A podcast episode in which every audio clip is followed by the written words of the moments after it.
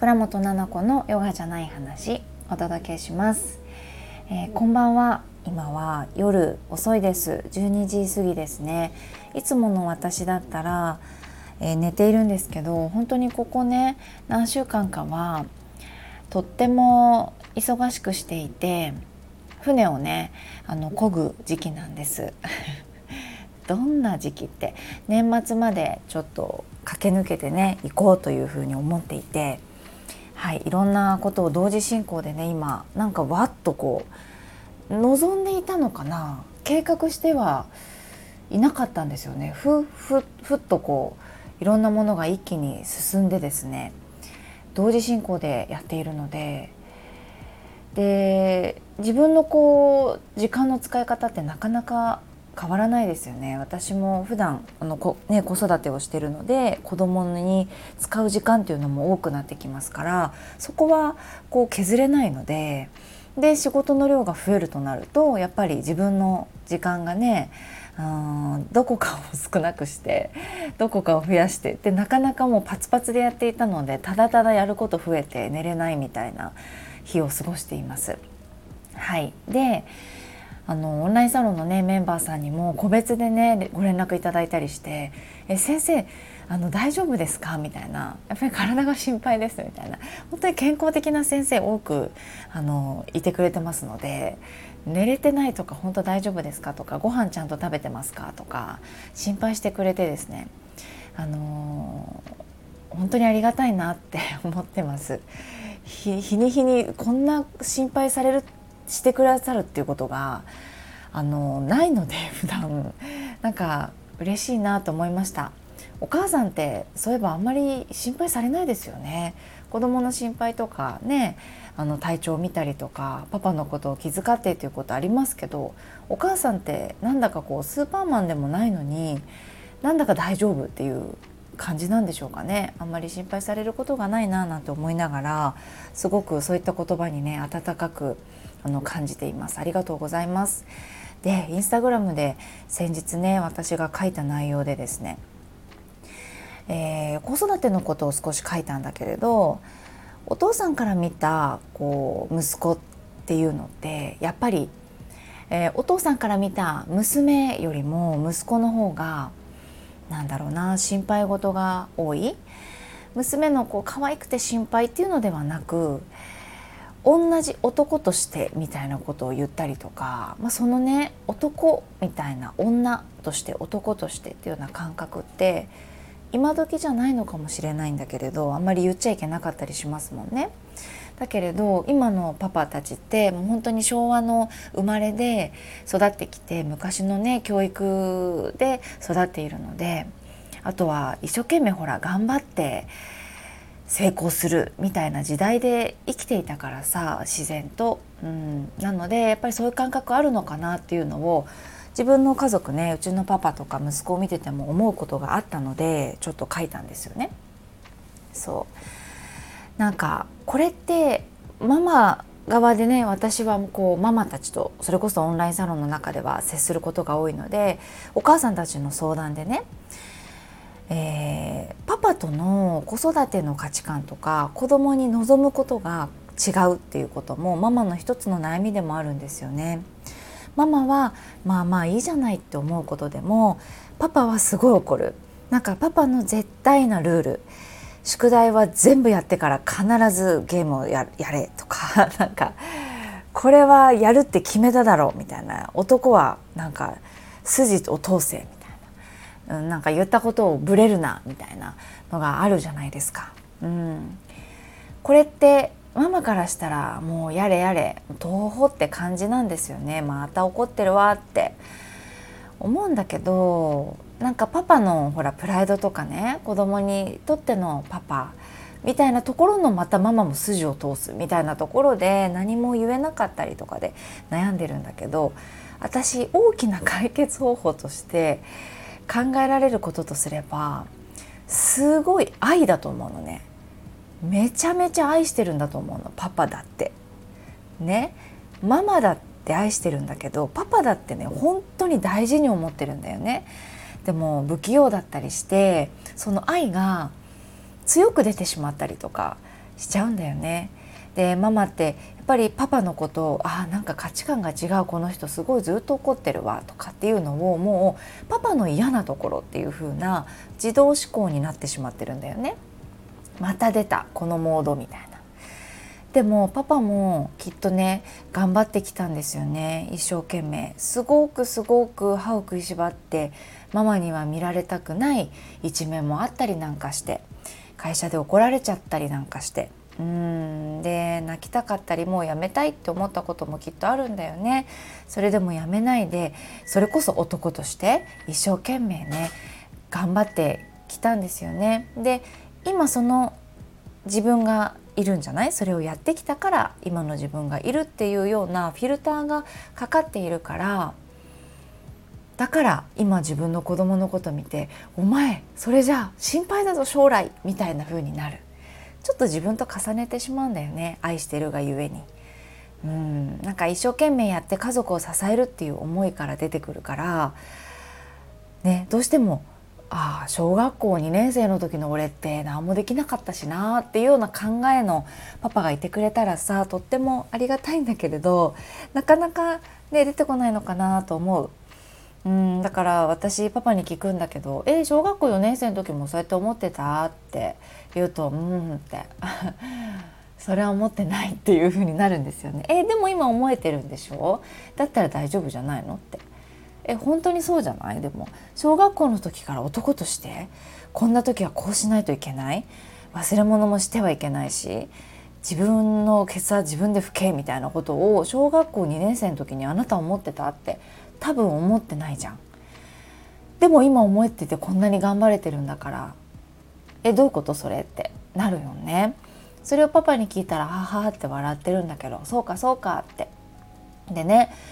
これもやっぱり気づかないで言っちゃうモードの時ってあるんだよね一生懸命モードの時みたいな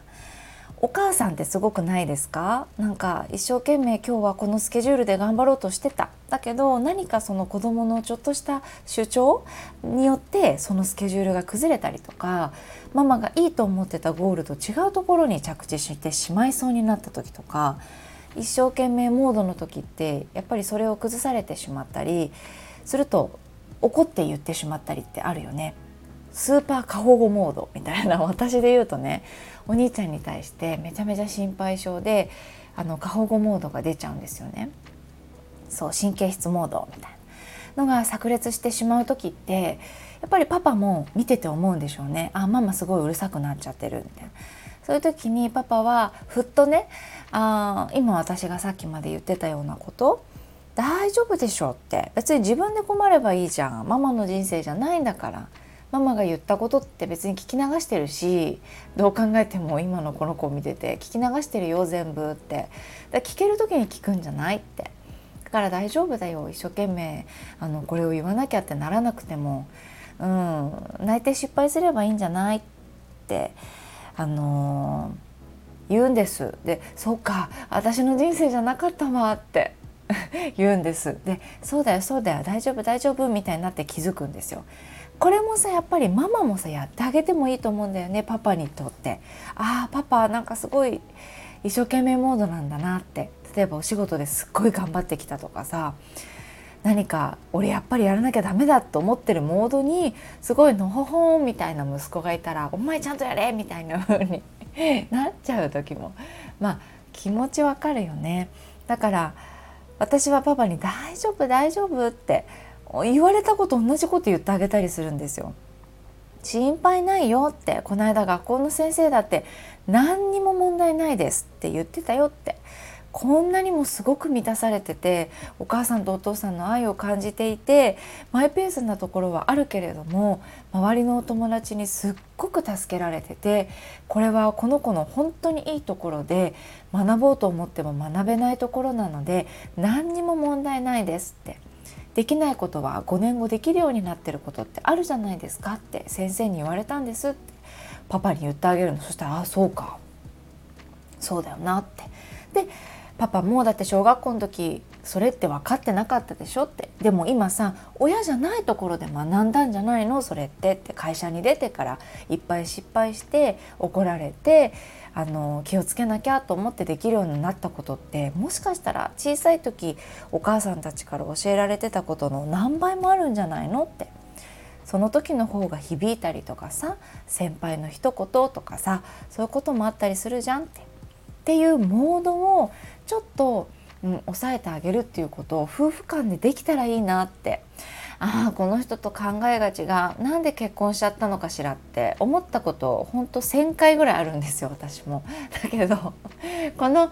あのスイッチを下げ合うっていうそのボルテージみたいなスイッチがグーンってどっちかが上げちゃってたらそれをそっとこうスッと下げてあげるようなことってやっぱり夫婦間でやっていきたいなっていう子育てを通しての、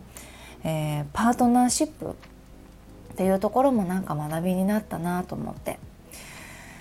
そうインスタグラムだと私できるだけね短い文章短い文章でお届けしようと思っていて長い文章を作ってから実はほとんどの部分消してるんですよね。で5行とかそのぐらいにするまで削っていてあの実はこういう思いがあって書いた文章でもあったんですよね。そうでそのパパって頑張ってるなっだからこういう風に熱くなってしまったりとかそのお母さんでいうスーパー過保護モードで言ったら何だろうねパパで言うとスーパー男としてモード みたいなちょっとそんな感じですよね。うんこれがねさっきパパから電話かかってきて本当にちょっとあのな20分前ぐらいに電話かかってきてパパがお友達とあののところにね話しに行ってるんだけど今。打ち合わせっていうのかな。なんかそのお仕事の関係の人と話してた時にあの本当にやりたいことがすぐにはできなかったっていうような話を電話してきたんですよ。急に私に「はあ」って言って「いや今暑くなっちゃってさあのママにすぐに言いたくて」って言ってもう熱々の状態で電話してきて「何?」って夜中にそしたら十何年前私とパパが出会った時ですよ出会った瞬間に実は写真を撮られてたんですパパに。でもう私は本当に髪の毛なんてマッキンキンですよねでマッキンキンのダンスを踊ってたのであの肌も真っ黒黒であのいたんですよ若くで10代ですよね。でその時になぜかマッキンキンの私に浴衣を着てね私が。あのすすきの畑の中でお札をまくみたいな。ちょっとまいたのかな？持ってたのかな？仰いでたのかな？なんかおおかしいコンセプトだったんです。なんかリコーダーを吹くとかもやってたのかな？ちょっともう全然忘れちゃったんですけどとにかくぶっ飛んでるなこのカメラマンさんはって思った記憶があってですねカメラマンになろうとしててパパがそういうなんかこう作品撮りみたいな練習でねあの呼ばれたんだけれど知り合いを通してこの人は何をやってるんだろうっていうところがつい最近のパパのお仕事で叶ったんですよ似たようなことをすごく有名な人がやって、えっと、写真集を撮ったんですよね。でこれがパパ的には結構衝撃的なことだったようでそれを伝えてきたんです。でこの凄さが僕のその喜びっていうのが分かるのが奥さんしかいないと思って電話したってっていうのは昔私がそれに作品に参加していてで実はデビューする時に作品に参加してくれてありがとうデビューできるようになったからっていう電話で再会してすぐ結婚したんですよね。うん、なのであの時やっていた自分の表現がしたいこと本当はこういうコンセプトの写真を撮りたいなっていうのを今お金をいただいて仕事になったっていうのが10年以上経ってものすごい結果を残してきて初めてできたっていうこと。だからなんかアーティストとかってそうじゃないですか。この間ヒゲダンのアルバムを見てたらあの本当に今歌いたい曲っていうのを集めましたみたいなことだったんですよね。売れる曲とかヒゲダンっぽいっていうのもあるんだけれどなんか今ここに来てやりたいようにやらせていただきますみたいな感じっぽかったんですよ。ちょっとよくわかんないんですけど多分そういうニュアンスだったと思うんです。でああこんなに有名な方でもやりたいことってなかなかできないんだなと思ったりした。ねあの ELT の持田さんとかもテレビで言ってたんだけど急に系統変わったよねって言われたんだけれどもともと私はこれがやりたかったみたいなことを言うじゃないですかへえそうだったんだなって本当にやりたいことが叶うまでにすごく時間がかかってだからその方たちからすると好きなことを仕事にしているっていう感覚がもう分からなかったりとか逃げたいぐらい羨ましかったりっていうのもあったりするんですよね。パパがあ私に言うのは「ママは本当に楽しそうだよね」ってそんなにいつだってお仕事できないって言ってくるんですよ常に何かをしているし誰かのためにそれが好きだからできるんだよねって言われたことがあるんですよえパパ写真を撮るのは好きじゃないの？っていう質問をしたことがある。